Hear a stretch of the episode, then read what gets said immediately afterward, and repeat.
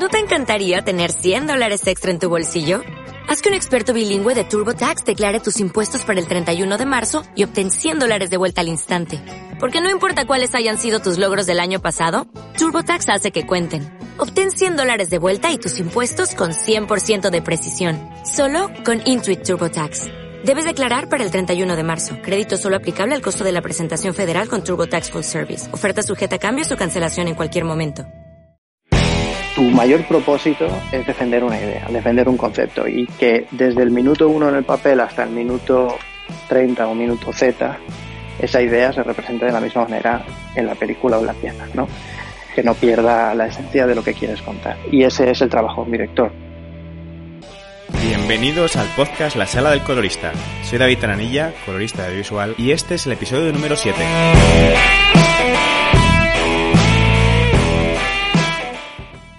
En primer lugar quería disculparme, ya que por temas personales no he podido subir podcast hasta este momento. Hace unos meses tuve el placer de entrevistar a Daniel Eciolaza, un fantástico realizador y director que nos contará su experiencia en el mundo de visual. Vamos con la entrevista. Hola David, ¿qué tal? Oye, encantado, un placer. Que nada, muchas gracias por invitarme. Gracias a ti por aceptar la invitación.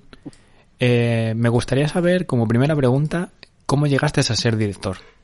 Bueno, la verdad es que yo siempre había querido ser director desde, desde muy pequeño, desde muy pequeño. Yo siempre había pintado mucho y, todo el mundo se creía que iba a ser pintor y, y, la verdad es que en cuanto empecé a descubrir el mundo del cine y el mundo de, de las historias, tuve quizá una, una, llamada mayor, ¿no? Creo que, que, la pintura siempre era como algo terapéutico y ahora que algo que me, que me gustaba mucho y que siempre, me ha, que siempre he necesitado, pero, pero creo que no podría dedicarme a ello como algo, o que como un oficio, ¿no? Creo que no podría ganar dinero de ello porque, bueno, eh, sería demasiada presión.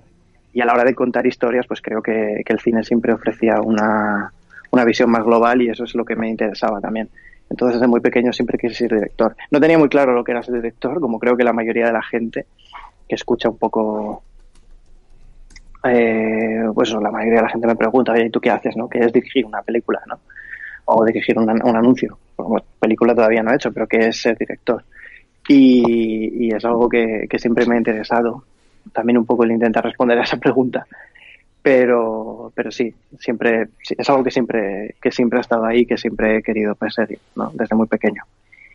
Y en real, bueno, estudié comunicación visual y, y luego pues empecé a trabajar como asistente, asistente de directores de publicidad que la verdad era una cosa que, me interesaba mucho porque quería aprender un poco el oficio de una forma más artesana, pero además pues me parecía lo más interesante a la hora de a la hora de afrontar mi propia carrera. La verdad es que quería empezar el mundo un poco de las imágenes en movimiento eh, desde abajo del todo y antes de la carrera pues empecé vendiendo palomitas en un cine pues para poder hablar con la gente, para poder ver cómo las personas reaccionaban a cada película, ¿no? Era la época de Crepúsculo y eso no creo que me ayudase mucho, pero a la vez, a la vez sí que es verdad que, es muy bonito ver lo que la gente te dice después de ver una película, cómo salen de la sala de cine y luego, por supuesto, el poder ver películas gratis, ¿no? Que aquello fue, fue un puntazo. Y nada, luego empecé a trabajar como asistente de, directores de publicidad, la verdad que muy guays, en, en, una productora que se llamaba, bueno, se llama Fandango Films, y estuve siendo asistente de Plácido Castaño, de Carles Lázaro, de mm, Cristiano Cavaleri y eran gente muy muy guay de los que aprendí mucho, sobre todo con Plácido, ¿no? Porque me, me tocó un, poco un poco, me tomó un poco bajo su ala y, la verdad es que aprendí un montón. Luego me mudé a Alemania, me mudé a Berlín y aquí pues seguí siendo asistente unos años más porque la verdad es que siempre he respetado bastante el, el, cine y el mundo este mundo no, entonces quería pues aprender lo máximo posible, quería estar en un set y entender lo que hacía cada persona, quería poder ver cómo el director interactuaba con la agencia, cómo vendía las cosas, cómo peleaba por sus propias ideas y la verdad es que, eso me ayudó muchísimo. Fue además un lujo luego cuando me mudé a Alemania porque el director para el que trabajaba pues eh, hacía anuncios muy grandes y, y, vamos, para mí pues teniendo 23 o 24 años, aquello fue una pasada, currar con gente que venía de currar con Bill Benders, que nos fuimos, pues eso, a rodar anuncios a Río de Janeiro, a Sudáfrica, y aquello era una pasada, ¿no? Y, la verdad es que sí que, que aprendí un montón y que fue una experiencia muy guay. Luego, poco a poco, pues empecé a, dirigir yo, ¿no? Monté un colectivo que se llamaba Fiber con un par de colegas, Luis y Harry Borja Álvarez, y, y, la verdad es que fue, que fue muy, muy guay. Empezamos a hacer cositas y luego ya de ahí pues empecé yo, cada uno tomó su propio camino y empecé yo a dirigir por mi cuenta. ¿En qué consistía ese colectivo? ¿En uniros varios directores para afrontar proyectos o...? Sí, era un poco eh, una visión un poco multidisciplinar de la, de la Publi, ¿no? Teníamos... Eh, cada uno tenía un rol más o menos definido. Luis era director de fotografía, Borja era director conmigo y, también es fotógrafo, aunque actuaba menos de fotógrafo. Y entre todos, pues afrontábamos los proyectos cada uno desde una perspectiva. Pero bueno, al final también es verdad que, que en un colectivo tener varias voces al final también eh, hace que cada uno luego eh, empiece a remar por su cuenta en el sentido de que cada uno quiere desarrollarse por sí mismo, ¿no? Y también es verdad que una industria como la española no permitía que nos desarrollásemos mucho a nivel económico, así que bueno, pues entre una cosa y la otra al final tampoco podía, era muy difícil cuadrar los, los calendarios de todos, ¿no? Porque cada uno tenía también sus cosas por su lado y, al final pues no fue fácil. Pero bueno, siempre, o sea, somos muy amigos y la verdad es que aprendí un montón de esa, de esa época y, sigo currando con ellos cada vez que puedo, ¿no? O sea... Qué bien. Así que nada. Pues mm. genial, la verdad. Muy interesante. Eh, ¿Qué intentabas aprender normalmente como de, esta gente de la, de la, que aprendías y trabajabas? Eh, en plan, sobre todo los directores a los que hiciste de ayudante. Normalmente te solías fijar en su forma de trabajo, como has comentado, su trato con el cliente, que eso siempre es muy importante, sobre todo en Publi. Eh, pero era, eras muy observador, apuntabas todo lo que hacían. ¿Cuál ha sido tu proceso para, aprender en ese sentido? Bueno, eh, yo, yo creo que varios, la verdad, porque mm, sobre todo el ser observador. Yo a mí siempre me ha gustado un poco estar en la sobra y mirar lo que hace la gente. Eso desde, desde estar en un aeropuerto hasta ir por la calle andando, eso me gusta hacerlo incluso en la vida diaria, ¿no? pero, pero sí que es verdad que ahí tuve la oportunidad también, no era solo asistente, o sea, obviamente traía cafés, pero no era solo eso. mi, mi labor principal era la de asistirles de forma creativa y sí es verdad que aprendí muchísimo a, manejar ideas y cómo esas ideas podían tener una relevancia publicitaria, ¿no? desde, la, propia mesa de un director. Cómo podías entender la labor publicitaria desde una forma más artesana y no y, servir bien a un concepto en lugar de querer hacer tu propia película. Eso me interesaba mucho porque al final cuando estás haciendo publicidad estás haciendo un encargo, ¿no? Tú puedes tener tu estilo y puedes tener tu forma de hacer las cosas que al final es por lo que te escogen, ¿no? Al final creo que la propia bobina habla de un realizador de una forma muy clara en cuanto a estilo, pero sí que es verdad que la publicidad te ofrece la posibilidad de enfrentarse a géneros o a cosas que nunca harías tú por tu cuenta, ¿no? Por ejemplo, a lo mejor te viene un anuncio que es un musical, o a lo mejor tienes que hacer un anuncio de coches eh, o de comida, y eso es algo que me parecía muy interesante y que creo que además me aprendía, me, me, me, daba la posibilidad de aprender de una forma pues muy gratificante. El oficio de sí además algo, algo que tiene la publi eh, algo que tiene la publi es que te, eh, como es tan variada los proyectos de una semana a otra es te permite aprender muy rápido o más que rápido te hace ser un, un profesional camaleónico no aunque tú pones siempre un granito de tu de, de tu ser, ¿no? En, los proyectos, por decirlo de alguna manera. Claro, sí. Hombre, yo siempre intento decirle al cliente que, yo no vengo a hacer mi película, ¿no? Es un poco algo que a mí me, que me interesa mucho, porque muchas veces llegas a una sala y, y, los creativos y el cliente eh, hay veces que tienen miedo de que tú vayas por tu cuenta. Y para mí es más un proceso colaborativo en el que tú tienes que entender que hay gente que lleva seis meses currando en una creatividad antes que tú y que por mucho que luego tienes un montón de, de pasos hasta que llegas a rodar y que tienes un montón de, de momentos de conexión con ellos, eh, hay una idea y un concepto al que tienes que responder, mucho más allá de que tú te consideres un director más autor o un director como sea, ¿no? Eh, entonces, bueno, me parece que la publicidad te, te facilita te facilita mucho eso y, y es un lujo el poder aprender así. Sí, sí, totalmente de acuerdo. Eh, además que esto es un trabajo de equipo. O sea, No hay, aunque siempre hay una especie de jerarquía dependiendo, ellos también llevan más tiempo y saben más también del proceso de la, de la propia historia prácticamente más que nosotros, ¿no? O, en este caso que, claro. Pero muy bien. Pues enlazando con esto, te voy a hacer... y es que además... Sí, sí, sí, no, pero que, que si un directo... Que, que al final si tú vas a hacer tu propio proyecto no harías seguramente lo que estás haciendo ahí. Eh, eh, si yo fuese a hacer una película que hablase de mí, no fuese, no, no, no haría un coche o no haría seguramente un yogur, ¿sabes? O sea, es algo muy diferente.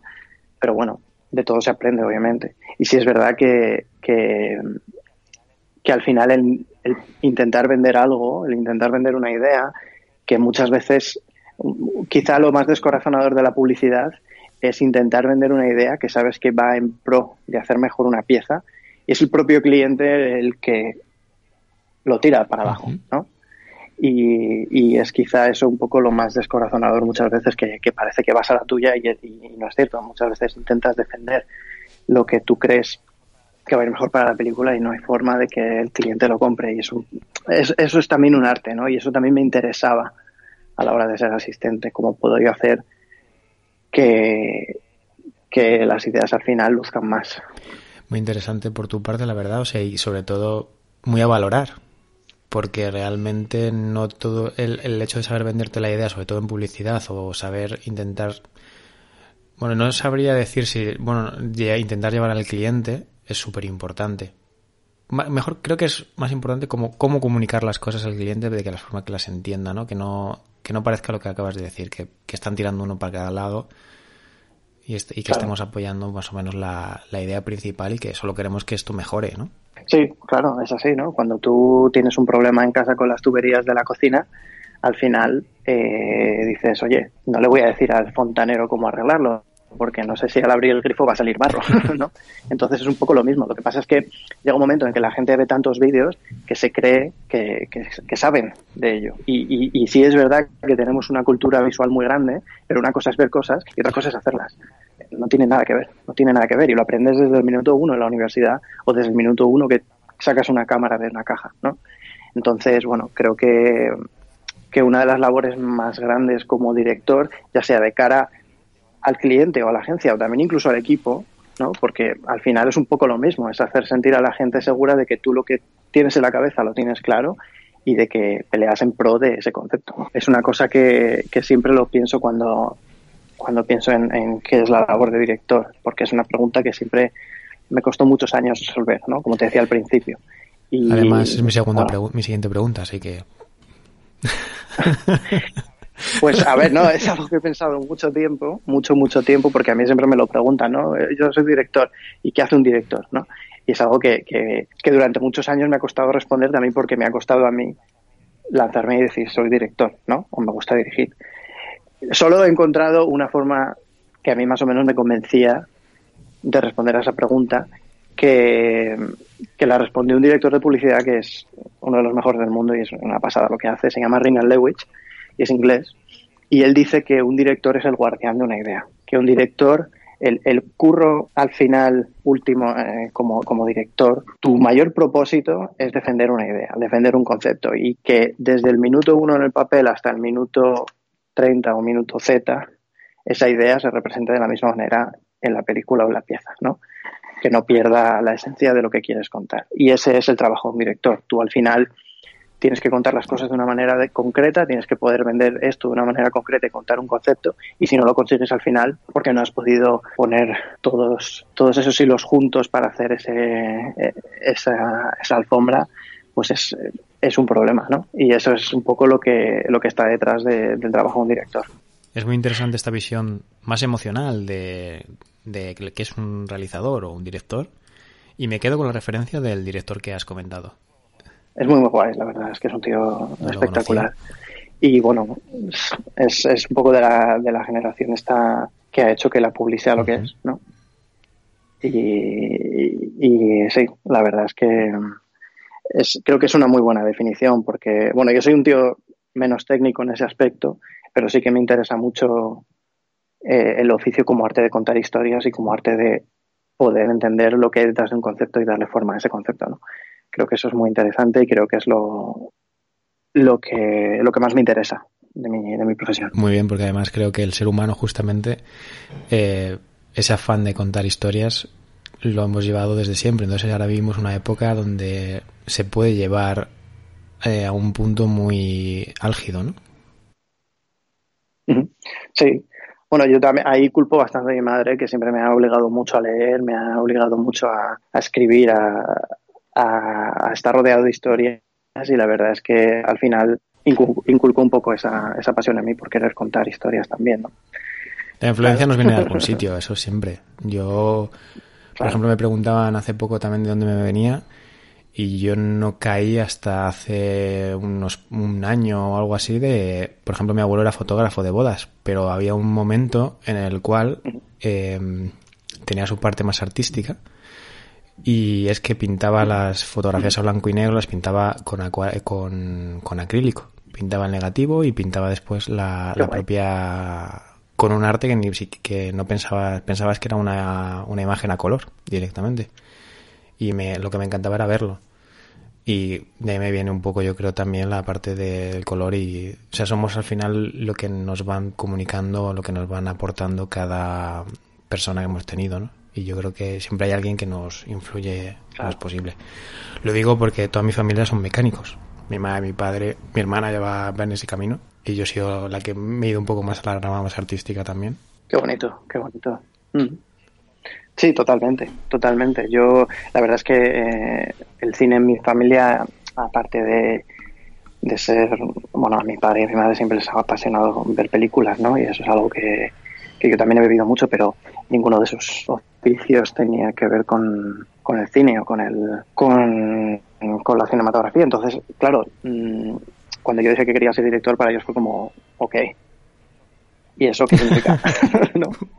Y bueno, ha sido, también ha sido, también en ese aspecto, en comparación con otros amigos que conozco que, que venían de familias que ya se dedicaban más al oficio, también reconozco que a mí el, no tener ni idea de qué significaba lo que yo, que, yo quería hacer y tener una pasión pura por lo que, por lo que quería hacer sin conocerlo, también me ha enseñado de una forma, forma que agradezco, porque me ha hecho quizás ser un poco más autodidacta en ese aspecto, ¿no? Eh, me identifico bastante contigo y estoy totalmente de acuerdo contigo que al final lo vives de, de una manera muy especial, ¿no? De nuevas. O sea, es como estar recibiendo constantemente información, sobre todo a, que nos, a los que nos gusta aprender cosas nuevas. Eh, es como un refuerzo ahí de, yo, y esto, y esto, y esto. Yo, por ejemplo, cuando llegué a estudiar cine, por ejemplo, aquí a Madrid, no tenía ni idea de que era un colorista. O sea, lo había oído a lo mejor en alguna clase que alguien mencionaba algo, normalmente para criticarlo, porque estudié dirección de fotografía y a los de la vieja escuela no le molaba mucho el, rol del colorista, porque les cambiaba toda la perspectiva del color y tal, y les hacían cosas que no controlaban, ¿no? Y, y es verdad que era como, ah, eso es el colorista tal, y mira, me acabo dedicando a esto. bueno, es una. También, en hablando con la siguiente pregunta, es por una de las razones por las que siempre hago esta pregunta a mis invitados, y es: ¿qué es un colorista para ti? Porque cada uno tiene una versión y me encanta oírlas y, conectarlas al final de, este camino, de este proyecto. Bueno, yo, claro, no, a mí, la verdad es que es una película muy interesante porque, por, precisamente por lo que dices, ¿no? Por el tipo de rol que es, que es un rol que si no estás en la industria prácticamente es desconocido, hmm. ¿no? Y, pues cuando sale un director de fotografía a recoger el Oscar o cuando sale cualquier persona a, hablar de la fotografía de una película, muy pocas veces se valora la, la, labor de un colorista, ¿no? Y sí que es verdad que quizá yo aquí te puedo dar más el punto de vista de un realizador de publicidad eh, que alguien que haga cine, pero sí es verdad que, que, para mí el rol del colorista pues muchas veces es un, pues no sé si entre un 30% de la, o 40% de la labor de la fotografía, porque obviamente un director de fotografía te puede dejar muy marcada la, la, imagen, ¿no? Pero llega un momento en el que cuando tú te sientas a hacer el color de una, de una pieza publicitaria, entran tantas voces a hablar que al final puede cambiar por completo puede cambiar por completo, completo el, valor visual de esa pieza. Y, la verdad es que un colorista pues contribuye de una manera muy significativa a, labor a la labor fotográfica. Eh, sí, totalmente. Además, justamente como has comentado, eh, entran tantas voces que si no está, ya no ya no por defender al colorista, la posición del colorista como tal, entran tantas voces que si no llegas no está la posición del colorista, muchas veces se harían cosas muy locas y ya se hacen. Bueno, pero también, sabes, también es un poco como la figura del montador para mí. En este aspecto, eh, al final, es una, eh, es una opinión profesional que te ayuda a salir, salir un poco de lo que tú tienes en la cabeza muchas veces y te ayuda a darle una visión nueva a la propia, a la propia escena o a la propia pieza. Porque muchas veces estás tan metido en lo que acabas de hacer que tener una visión fresca de alguien que entra al proyecto, que lo ve, que no, que no ha estado en el rodaje, que no ha estado envuelto en toda esa labor de preproducción, muchas veces te ayuda mucho a la hora de, poder tú mismo sentarte y decir, ok, ¿qué necesita esta pieza? ¿no? Muchas veces te ves sorprendido. Y la verdad es que, hombre, eh, eh, cuando te sientas con un colorista, que normalmente es una persona que controla mucho, mucho, pues se agradece que ese bagaje visual puedas luego impregnarlo de una forma más fresca en tu, en tu propia película, en tu propia pieza, ¿no? Sí, además una de las, esta, justo esta definición que me has dado fue una de las cosas que más me gustó trabajar contigo, ¿no? Porque no estoy defendiendo a tope la, la figura del colorista, es más, creo que eso que, que al final la foto es la que marca y nosotros solo acompañamos, intentamos mejorarla a mayor medida o que la historia se potencie. O sea, esto es un trabajo de equipo y eso es algo que no tenemos que olvidar nunca. Los egos hay que dejarlos aparte.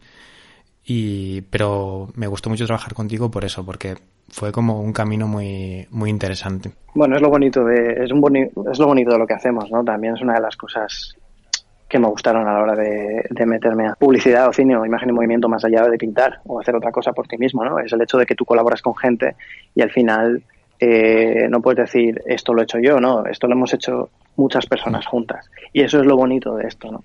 Creo que al final uno, uno es lo que es su equipo y, eso se va viendo a través de todos los estadios. Y, y es bueno, es bueno, porque te sacan un poco de tu, de esa sala en la que tú te metes. De repente viene una persona y le pone ventanas, viene otro y le pone una lamparita de noche para que puedas encenderla cuando no tengas luz para leer, ¿no? Y eso es una cosa que, como director, pues, pues yo personalmente valoro mucho. Es lo bueno de que te den también otra visión distinta a la tuya, ¿no? Que poder aprender de ello y, mm. y, avanzar a una, una, cosa nueva o una cosa diferente, o mantenerte, pero darle distintas pinceladas. Eh, enlazando un poco con esta pregunta, ¿qué es lo que más valoras a la hora de trabajar con un colorista? Pues, pues precisamente eso, precisamente eso, la, la, conversación.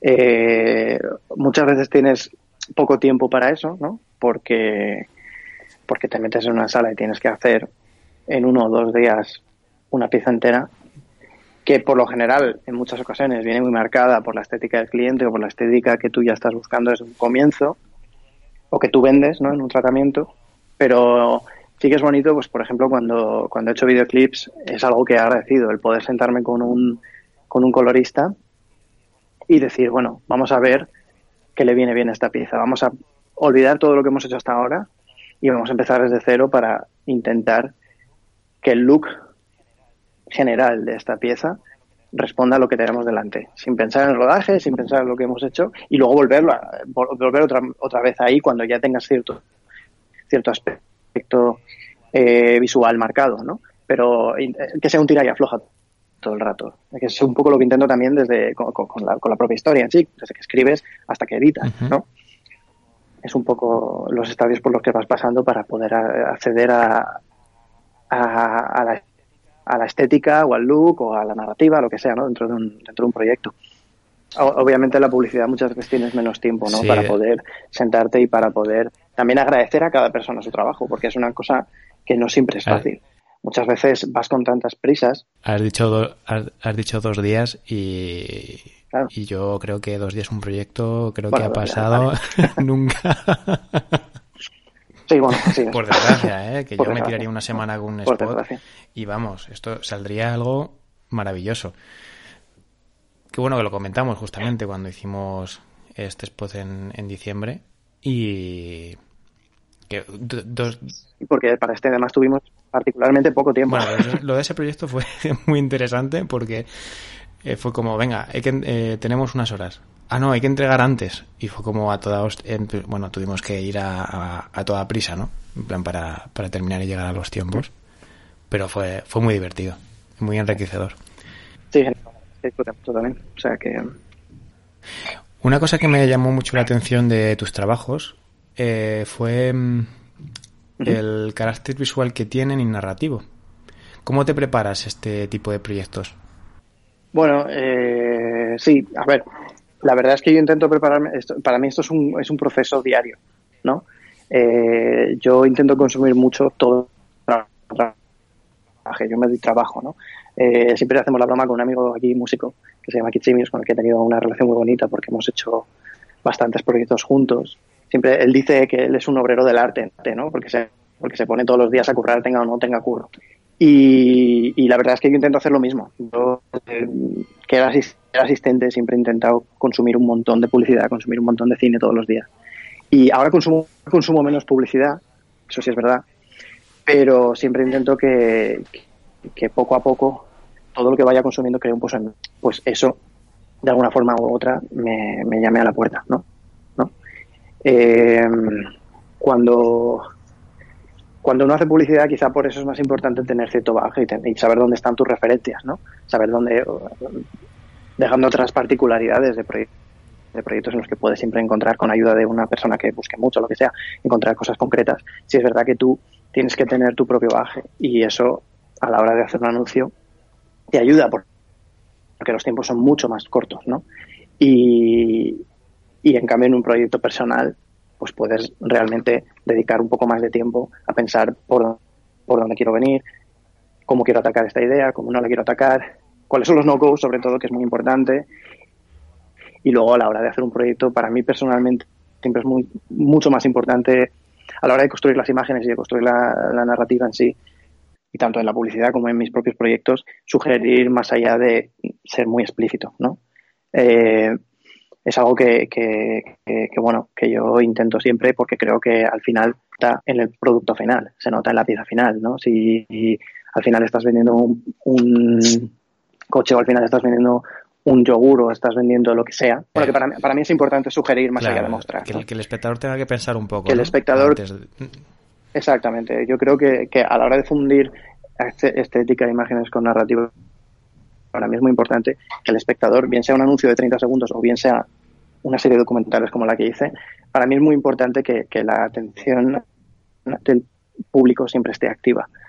Que hagas más preguntas de las que respondes, para que siempre una persona que ve eso, primero, primero no se sienta tonta, no se sienta que al final estás usando su tiempo para... A veces en 30 segundos, una persona que está ahí sentada viendo eso intenta al final usar bien su tiempo, ¿no? Y tú tienes esa responsabilidad al final, tú como creador, bien sea el tipo que sea, tú tienes la responsabilidad de usar el tiempo de la gente para contarles algo, entonces que esa propia, que ese diálogo siempre proponga preguntas más allá de, de, hacer algo más, más didáctico. ¿no? Muy interesante porque al final de esa manera sueles mostrar mucho más al espectador que si se lo das mascado. Yo por lo menos eso lo, lo, entiendo así. Siempre me gusta, por ejemplo, cuando veo un tipo de cine específico, eh, cuando las, son sutilezas, no la ves solo una vez y sigues.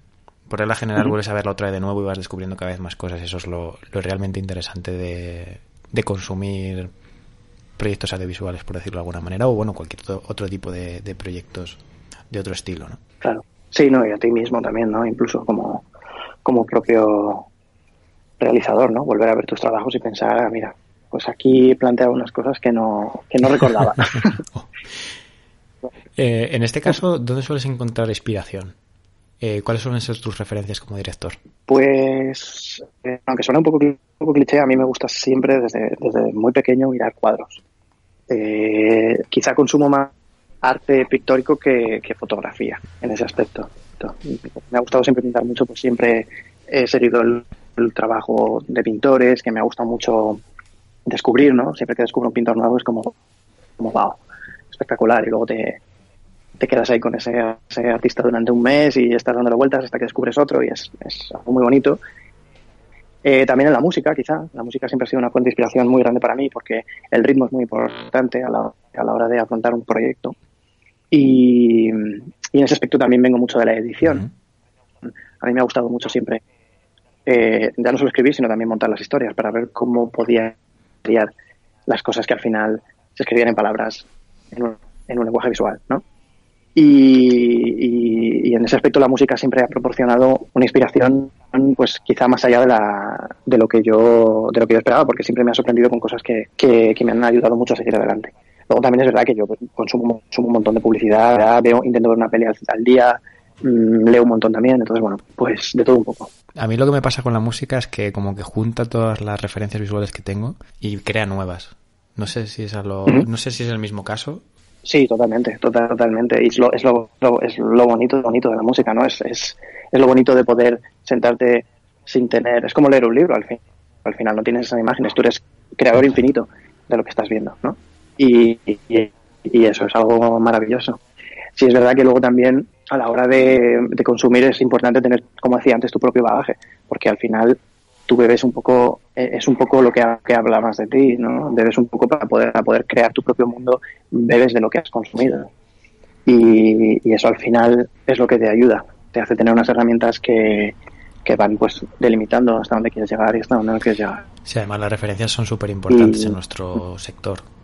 Sea, no, yo no, yo no entendería el mundo sin las referencias. Bueno, quizá, quizá demasiado. sí, muchas veces. Quizá demasiado. Eh, Hay que tener cuidado también ¿no? Por eso te digo que hace tiempo que no veo tanta publicidad como antes. Antes a lo mejor, cuando era asistente, incluso los años después, podía ver fácilmente dos o tres horas de publicidad al día.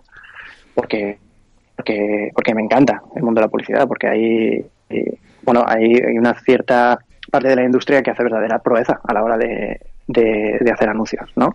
Y, y, y, es un arte estéticamente la publicidad siempre ha supuesto un reto y ha marcado tendencias muy interesantes.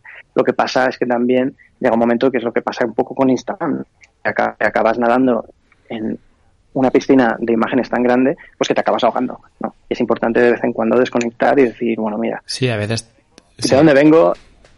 y aparte que te acabas viciando un poco también. Muchas veces la saturación de, de referencias eh, suele abrumar y suele hacerlo el efecto contrario del que pretendes, que muchas veces es, en vez de ayudar, todo lo contrario. Por lo menos en mi caso. Sí, no, en el mío también. Pero obviamente luego necesitas unas referencias para poder explicar lo que tú quieres hacer, ¿no? Nadie, eso de que voy a escribir una idea en una servilleta y la vendo porque soy un genio, pues ahora mismo ya no se estila, porque no, porque somos demasiados haciendo lo mismo, hay demasiados genios en el mar, ¿no? Llega un momento en el que tú también tienes que poder explicar lo que, lo que ves y cómo lo ves. Entonces llega un momento en el que eso es primordial. Y, luego llega también otro punto en el que tú dices, vale, conozco lo que hay, entiendo cómo es, mm, me siento afortunado de haber podido bailar este vals, pero cómo quiero yo luego poder seguir adelante, ¿no? Es lo que decía, lo que le dijo Scorsese a Boño el otro día cuando ganó la goleada esta de Oscars que hizo, le dijo, eh, lo más creativo es lo más personal, ¿no? Y es así. Eh, tú te, te, pones a consumir todo lo que puedes, pero llega un momento en el que solo tienes que dejar de lado para poder decir, oye, ¿qué tengo dentro? ¿Cuál, qué, qué, hay dentro de mí que yo quiera sacar? ¿Qué quiero contar? Y luego eso son, eso son herramientas que tú puedes usar para poder colorearlo. ¿no? Sí, totalmente. Además es que se nota. O sea, cuando te implicas de una manera emocional o personal en un proyecto, al final se acaba notando. O sea, no es lo mismo de que has tenido 50.000 referencias y has llegado a algo estéticamente o o algo muy satisfactorio, ¿no? Pero si no le metes un poquito de ti eh, a una historia, da igual que sea en lo nuestro, como en un libro, como en, en la música mismamente también, como hablábamos antes, si no le metes ese pedacito de ti, yo creo que ese pedacito de ti justamente es lo que suele emocionar o empatizar con otra persona que está en la misma situación que tú y ha sentido y le hace sentir también ese ese, ese, ese algo, ¿no? Dentro. Sí, totalmente, es así. Puede ser, ¿eh? O, he desvariado un montón. No, no, no, pero es así, es así, incluso en la publicidad. O sea, al final, eh, al final, si no te involucras de una forma humana, no puedes acabar contando algo, algo que vaya a conectar con la gente, ¿no? O así lo entiendo yo. Obviamente también es hablar desde un punto de vista muy idílico, pero, pero si, si se puede, oye, pues se intenta. Eh, trabajas en Berlín, en España, bueno, prácticamente en el mundo, como has comentado antes, que has trabajado en varios sitios. ¿Qué diferencia ves entre unas industrias y otras? ¿Y dónde te gusta trabajar más?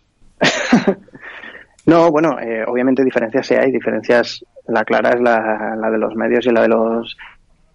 Bueno, no los medios, porque al final en España hay muchos medios y hay muchos eh, profesionales técnicos que se vuelcan para sacar adelante un proyecto. Eh, pero sí la de los presupuestos, obviamente, ¿no? Esa es, esa es, muy clara. Eh, ahora sí que es verdad que en todo el mundo está bajando un poco el tema publicitario en cuanto a, a presupuesto y demás, pero sigue habiendo una diferencia. Y, luego, obviamente, creativamente, pues cada, cada industria tiene una, una serie de, de, estilos que venden más o que venden menos, ¿no? Por ejemplo, en Alemania aquí se lleva mucho la comedia, ¿no? La comedia un poco bizarra. Muchas veces yo personalmente no entiendo. Luego en España, pues, eh, es un, a mí me gusta personalmente mucho currar en España porque, bueno, pues creativamente es un, es un lugar con gente muy buena y es un lugar que, tiene ideas en, muchos casos rompedoras que son muy interesantes. Y en ese aspecto, pues lo disfruto. También disfruto mucho currar con, un poco con mi gente, ¿no? Pero bueno, eh, no sé. O sea, no te puedo decir que prefiero más un sitio u otro, simplemente es diferente. Eh, y a veces también viene bien un poco de aire fresco en, en cuanto a decir, bueno, pues me voy a currar a no sé dónde y veo más de trabajar distintas, veo eh, organizaciones de, equipos técnicos diferentes, no sé, como, como, como, las propias agencias también, también buscan algo distinto de una propia, de una propia publicidad, ¿no? Sí, al final ese choque de culturas hace que tú como profesional crezcas más, ¿no? Mm, sí, totalmente.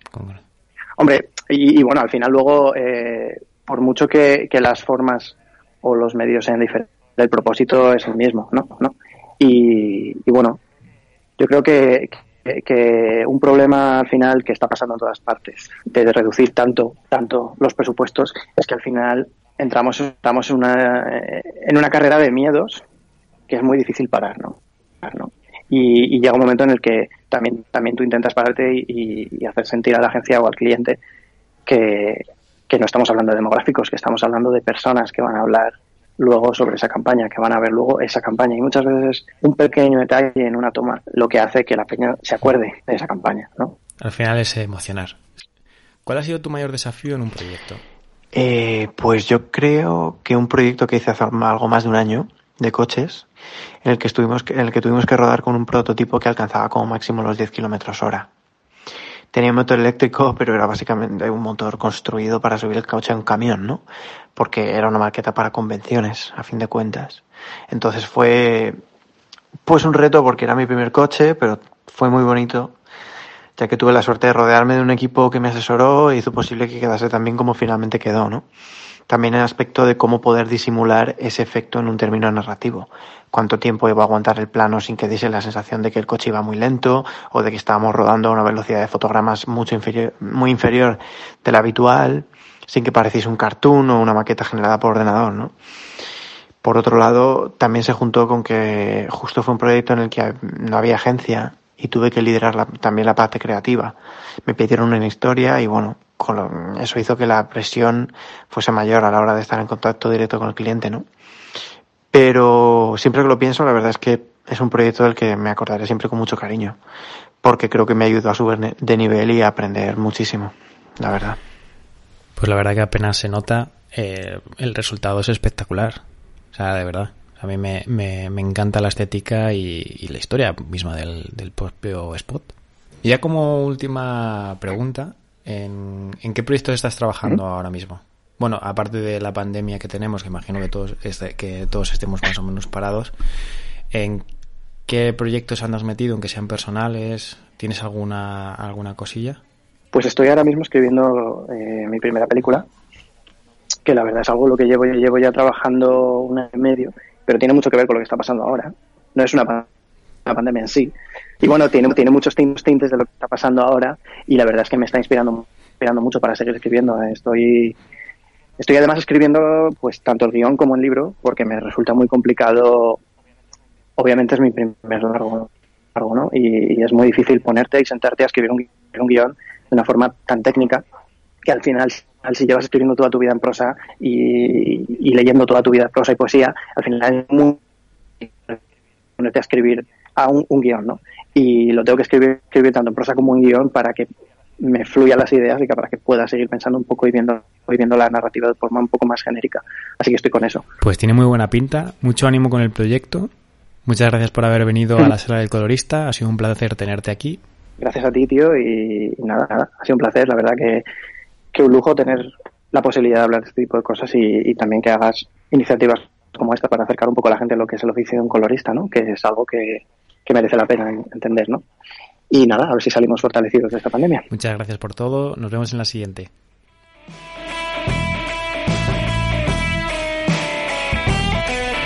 Si queréis saber más sobre el trabajo de Daniel, os dejo toda esa información en el apartado del blog.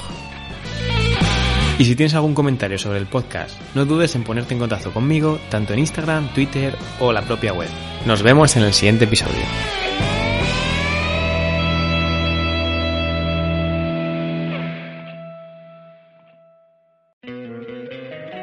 Encantaría tener 100 dólares extra en tu bolsillo? Haz que un experto bilingüe de TurboTax declare tus impuestos para el 31 de marzo y obtén 100 dólares de vuelta al instante. Porque no importa cuáles hayan sido tus logros del año pasado, TurboTax hace que cuenten. Obtén 100 dólares de vuelta y tus impuestos con 100% de precisión. Solo con Intuit TurboTax. Debes declarar para el 31 de marzo. Crédito solo aplicable al costo de la presentación federal con TurboTax Full Service. Oferta sujeta a cambios o cancelación en cualquier momento.